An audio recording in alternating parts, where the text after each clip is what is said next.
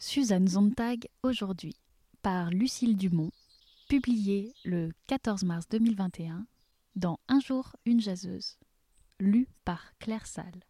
Zontag couchée sur le dos, pensive. Zontag fixant l'objectif de ses yeux noirs. Zontag en vrac sur un canapé. La mèche blanche de Zontag. Les bottes, les cols roulés, les clopes de Zontag. C'est peut-être ce qu'on connaît le mieux d'elle finalement, son image pas complètement anodin pour quelqu'une qui n'a cessé de réfléchir sur la question de la représentation et qui a contribué à la construction d'une image d'elle-même comme une public intellectual, de la New York Review of Books à Vogue Magazine, posant sous l'objectif de Peter Huggard, de Richard Avedon ou encore et surtout celui d'Annie Leibovitz. À tel point que certains magazines féminins peuvent y voir aujourd'hui un summum de coolitude entre John Wayne, Athéna et l'Olympia de Manet. Rien que ça. Et son travail, ses textes, ses prises de position, les comprendre demande d'aller au-delà de ces images. Une position intermédiaire.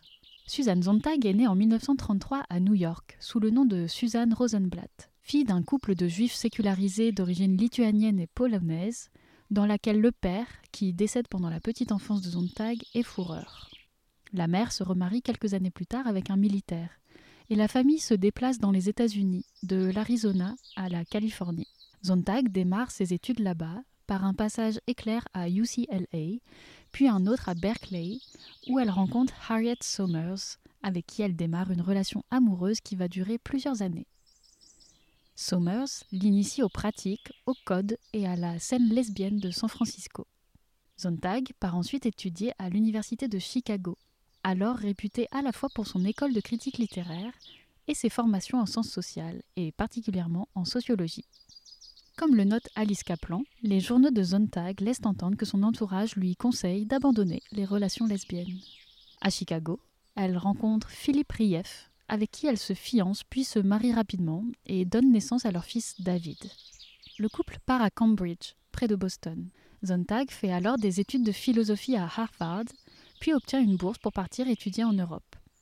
Elle se rend à Oxford, qu'elle déteste, puis à Paris, qu'elle adore, et où elle reviendra tout au long de sa vie. Là, elle retrouve Harriet Somers et reste plus longtemps que prévu. Elle revient à New York, divorce, se bat pour récupérer la garde de son fils, continue à écrire, commence à publier et ne s'arrêtera plus. Romans, articles dans la presse, recueil d'articles, entretiens. La plume de Zontag est centrale dans la New York Review of Books dès sa création en 1963. Son parcours est marqué par une grande variété d'intérêts. Contre l'interprétation, 1966, et sur la photographie, 1977, apparaissent aujourd'hui comme deux tournants dans son parcours intellectuel. Le séjour à Paris est fondamental dans la trajectoire de Zontag, comme l'expliquent avec justesse les chapitres que lui consacre Kaplan dans son livre Trois Américaines à Paris, Jacqueline Bouvier-Kennedy, Suzanne Zontag, Angela Davis, paru chez Gallimard en traduction française en 2012. C'est là que Zontag se construit une position d'intermédiaire entre les espaces littéraires, culturels et intellectuels français et américains. Contre l'interprétation s'en fait l'écho à plus d'un titre. Les essais qu'il contient traitent en grand nombre d'écrivains, écrivaines, d'œuvres ou de courants français. Camus, Léris, Sartre, Sarraute, Ionesco, Artaud, Godard, René. Elle y défend une approche sensualiste et esthétisante de l'interprétation, et surtout refuse catégoriquement l'explication systématique, littéralement l'explication par système, des œuvres. Elle s'oppose particulièrement aux interprétations marxistes et aux interprétations freudiennes, alors centrales dans les lectures critiques européennes. Loin de relativiser l'idée selon laquelle il existerait une vérité de l'art, Zontag met en avant l'expérience esthétique plutôt que l'inscription des objets culturels dans des catégories de pensée qui leur seraient externes. Sa position est alors avant-gardiste à tous les sens du terme, parce qu'elle s'oppose aux positions les plus conservatrices d'abord, mais aussi parce qu'elle se place aux côtés des avant-gardes qui mettent en avant leur propre forme d'interprétation, le nouveau roman, qui inspire la forme de son premier roman, The Benefactor, mais aussi la nouvelle vague. Cette position critique et en même temps extrêmement contextuelle n'est pas sans rappeler celle de Roland Barthes, avec qui le compagnonnage intellectuel et littéraire s'inscrit dans le long terme. Sontag et Barthes ont plusieurs points communs, qui vont de certains aspects biographiques la mort du père dans la petite enfance, la maladie respiratoire, l'homosexualité, à la posture intellectuelle. L'intérêt pour la forme, l'engagement mais la distance face aux prises d'opposition les plus directes, l'approche immanente des objets littéraires, artistiques et intellectuels, en passant par le rapport à l'écriture. Zontag, comme Barthes, comme Gide aussi, qui les réunit comme une référence commune, pratique l'écriture du journal et conçoit l'écriture comme un lieu de pensée, un espace de retour sur soi, un geste qui transcende les questions formelles. Leur intérêt commun pour des objets alors exclus de la culture légitime Zontag ayant toujours refusé le label de culture populaire, les réunit également. Le texte de Zontag intitulé Notes on Camp, 1964, qui revient sur le style du même nom, en est une illustration. S'il est tentant aujourd'hui d'y voir une préfiguration du queer, de toute évidence, l'intérêt de Zontag pour ces questionnements n'est pas là. L'observation aphoristique du camp remet en cause les normes de la représentation du genre avec ironie. Mais il est surtout l'occasion de mettre en avant, dans sa réflexion, la supériorité du style et la revendication d'une forme de superficialité à travers la mobilisation de catégories esthétisantes et psychologisantes. Le rapport critique au monde académique de Zontag et de Barthes s'ajoute à la liste des parallélismes possibles entre leurs trajectoires. Enfin, c'est aussi sur la question de la représentation à travers la photographie que se retrouvent Barthes et Zontag. Le travail de Zontag sur la photographie, auquel on reproche fréquemment d'essentialiser ce médium, s'inscrit dans ce même intérêt pour les pratiques culturelles et artistiques contemporaines et de grande diffusion. Il suscite l'intérêt de Barthes, qui en propose la traduction aux éditions Christian Bourgois. Zontag se charge quant à elle de préfacer la traduction en anglais du degré zéro de l'écriture. Elle fait ensuite le lien entre Barthes et le poète Richard Howard, qui le traduit en anglais sur le long terme. La position d'intermédiaire de Zontag est particulièrement visible dans le cadre des échanges franco-américains. On pourrait en prolonger l'observation en examinant les positions qu'elle a occupées dans les espaces éditoriaux, littéraires ou plus généralement intellectuels. Elle témoigne d'une inscription dans plusieurs espaces et d'un rôle très spécifique dans la vie intellectuelle américaine et transnationale. Surtout, elle renseigne aujourd'hui sur les conditions de production de ces textes et de ces ouvrages et permet de mieux comprendre leur caractère hybride et leur éclatement par thème, forme, sujet, approche, support initial. Zontag, aujourd'hui, en rassemblant mes notes pour ce billet, je me suis demandé à qui il pouvait s'adresser, ne serait-ce que fictivement. Et puis j'ai eu un petit moment de solitude. Qui, aujourd'hui, s'intéresse à Zontag? En France, la réponse n'a pas été très difficile à trouver. Dans le monde académique, apparemment, pas grand monde. C'est du moins ce que l'on est tenté de déduire après quelques recherches rapides. Elle n'apparaît que marginalement dans les numéros récents de revues de sciences humaines et sociales et ne fait visiblement l'objet d'aucune thèse en cours dans ces disciplines.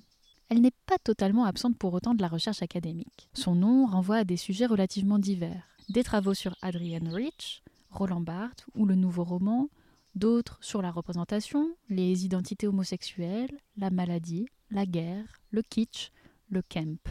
La photographie et le cinéma, parmi ses sujets de prédilection, semblent faire l'objet d'un traitement plus spécifique. Plusieurs articles d'André Guntert font ainsi référence aux analyses que Zontag a consacrées à la photographie et en soulignent clairement les paradoxes et les apories. Un colloque intitulé Suzanne Zontag, Le souci du cinéma, organisé par Aurélie Ledoux et Antoine Debec, était prévu à l'ENS Ulm au mois d'octobre 2020 un article de la chercheuse Antonia Rigaud est enfin revenu récemment sur le rapport de Zontag aux avant-gardes. Pas si mal finalement, pour celle qui semblait absente.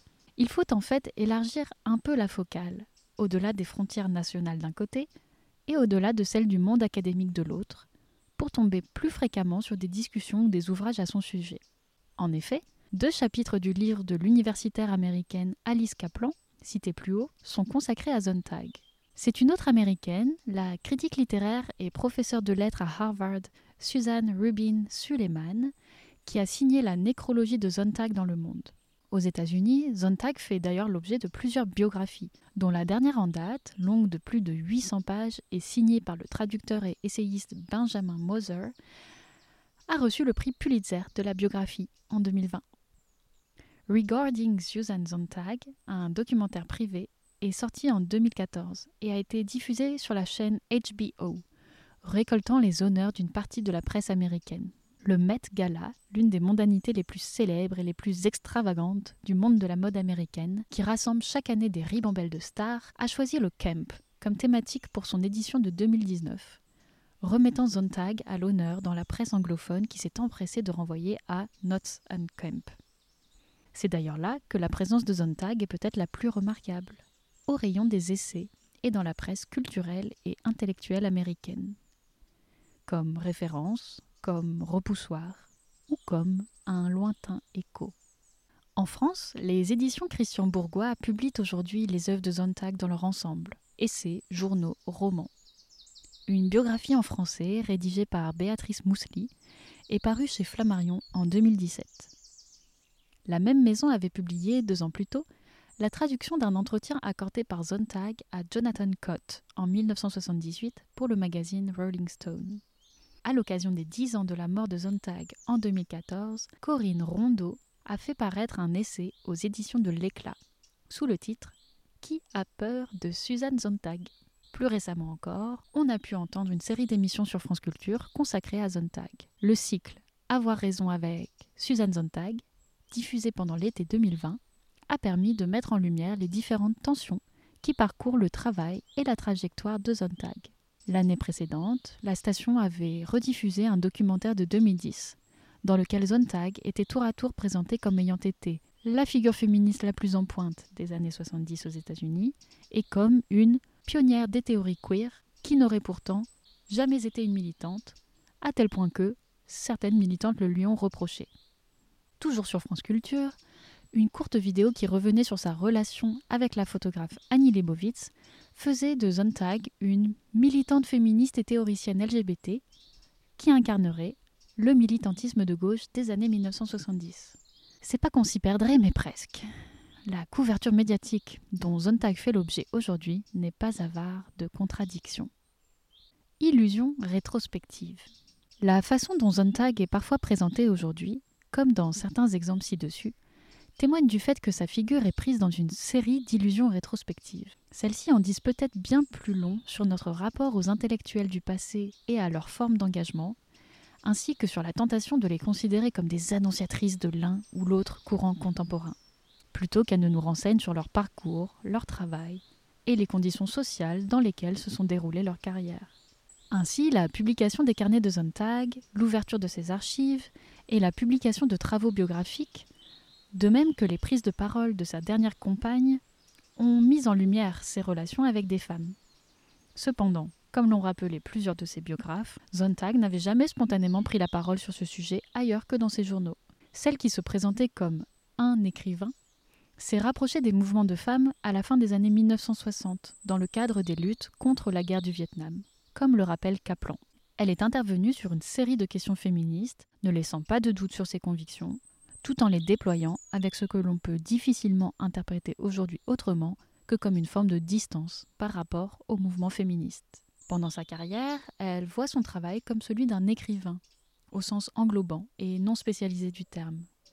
Elle est essayiste, romancière et documentariste et ne se situe pas spécifiquement du côté des Women's Studies ou des études de genre naissantes, n'en déplaise à certains commentaires contemporains.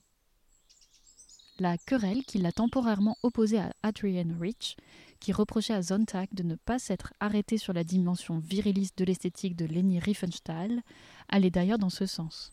On reprochait à Zontag un défaut d'engagement, intellectuel en premier lieu, sur ces questions. Mais n'était-ce pas une manière de dire que l'on attendait d'elle certains engagements, de remarquer qu'ils n'auraient pas été complètement incohérents avec ses autres prises de position? Les engagements de Sontag étaient peut-être à chercher ailleurs. Dans son travail, évidemment, où le sens de la formule provocatrice, que l'on pense seulement au titre de son premier essai contre l'interprétation, faisait régulièrement office d'entrée en matière, quitte à la mettre en porte-à-faux avec celles et ceux qui la lisaient peu, mal ou pas du tout. Sur le plan politique, même stratégie, même situation, pouvant se révéler délicate. En 1966, Zontag répond à un questionnaire de la Partisan Review intitulé What's Happening in America? Les mouvements sociaux en faveur des civil rights parcourent les États-Unis. Elle prend position en énonçant que, entre guillemets, la race blanche, ses idéologies et ses inventions sont, entre guillemets, le cancer de l'humanité. Elle critique la, entre guillemets, barbarie du pays en appelle à une entre guillemets refonte de la masculinité, souligne que le pays est passionnément raciste, invite la gauche américaine à se saisir de la question. Dans les rangs d'en face, on lui demande de retirer ses propos. Dans les siens, le soutien est timoré, ou on lui reproche de ne voir le salut que dans les intellectuels blancs. Peu de temps après, elle prend position aux côtés de James Baldwin ou de Norman Mailer, entre autres, contre les crimes policiers, suite à l'assassinat de Bobby James Hutton, premier membre et trésorier du Black Panther Party. Critique explicite du racisme et opposé à la guerre du Vietnam, Zontag se rend également à Hanoï, voyage au retour duquel, en 1968, elle publie un essai dans le magazine Esquire, Trip to Hanoi. Les prises de position spectaculaires ont parfois fait écran sur des analyses qui méritaient d'être approfondies ou clarifiées.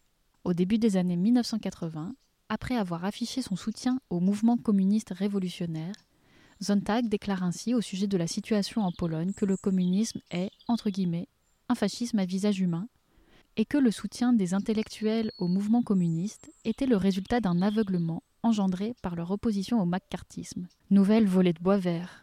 Zontag est à ce moment-là une intellectuelle médiatique. La presse ne se prive pas de nourrir la polémique. Sans qu'il s'agisse de nourrir une histoire superficielle des petites phrases, on peut faire trois remarques rapides sur les engagements de Zontag. Il est indéniable qu'elle se situe par ses contributions à des revues et ses prises de position dans les espaces de la New Left, c'est-à-dire d'un certain renouvellement de la gauche américaine dans les années 1960 et 1970. Dans le même temps, elle apparaît comme relativement réticente à toute forme d'action collective, s'engage et prend la parole de manière individuelle. Enfin, son point de vue et ses analyses se caractérisent régulièrement par des formes d'intellectualisme, de distance et d'esthétisme. Si ces caractéristiques peuvent sembler en rupture avec certaines prises de position, elles n'en sont pas moins typiques de certaines modalités d'engagement intellectuel.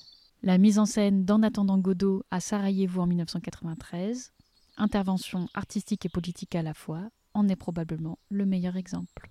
Le cas de Zontag invite donc peut-être surtout à se méfier des illusions rétrospectives qui peuvent aujourd'hui nous conduire à la voir comme une porte-parole de l'un ou l'autre mouvement à considérer son travail comme précurseur de certaines analyses contemporaines, ou à envisager ses engagements comme univoques, quand ils sont toujours à la fois esthétiques et politiques.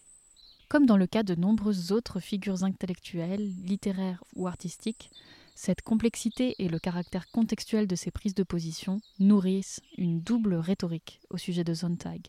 On la qualifie volontiers d'inclassable, de contradictoire ou de figure paradoxale d'un côté, de marginale, rebelle, insoumise ou indépendante de l'autre. À ce lexique de l'exceptionnalité, on préférera celui du carrefour, ou mieux celui de l'intermédiaire. L'entre-deux est en effet à la fois caractéristique de sa production intellectuelle et de la place assignée, dans les espaces intellectuels, aux individus qui cumulaient certaines de ses propriétés sociales. Les manières dont elle fait allusion à ses multiples identités tout au long de sa vie doivent aussi être comprises comme cela. Zontag est une femme juive, lesbienne, associée à la gauche. Elle évoque ainsi dans son journal en 1959, entre guillemets, l'inscription du judaïsme sur ma personnalité, mes goûts, mes convictions intellectuelles, et la façon dont il faut se justifier en permanence d'être juif. On retient souvent la citation dans laquelle elle explique au même moment que Mon désir d'écrire est lié à mon homosexualité. Il est peut-être bon de rappeler qu'elle est tirée de l'espace privé du journal. Zontag ajoute j'ai besoin de l'identité comme d'une arme pour répondre aux attaques que la société m'oppose. Cela ne justifie pas mon homosexualité, mais j'ai le sentiment que cela me permettrait de me sentir plus libre. On aurait peut-être aimé lire ces réflexions ailleurs, dans ses textes ou ses prises de position publiques. Inutile pour autant de céder à la tentation de corriger l'histoire. Plutôt, il s'agit de travailler à replacer Zontag dans les espaces intellectuels, littéraires, médiatiques et artistiques dans lesquels elle a évolué et qui ont contribué à faire d'elle une intellectuelle globale et à la consacrer comme telle dans les années 1970 et 1980, alors que l'humeur néoconservatrice gagnait les espaces académiques et intellectuels américains. La réinscrire dans cette histoire intellectuelle et politique, c'est aussi se donner la possibilité de comprendre comment, figure singulière, elle n'en est pas moins le produit d'une histoire collective.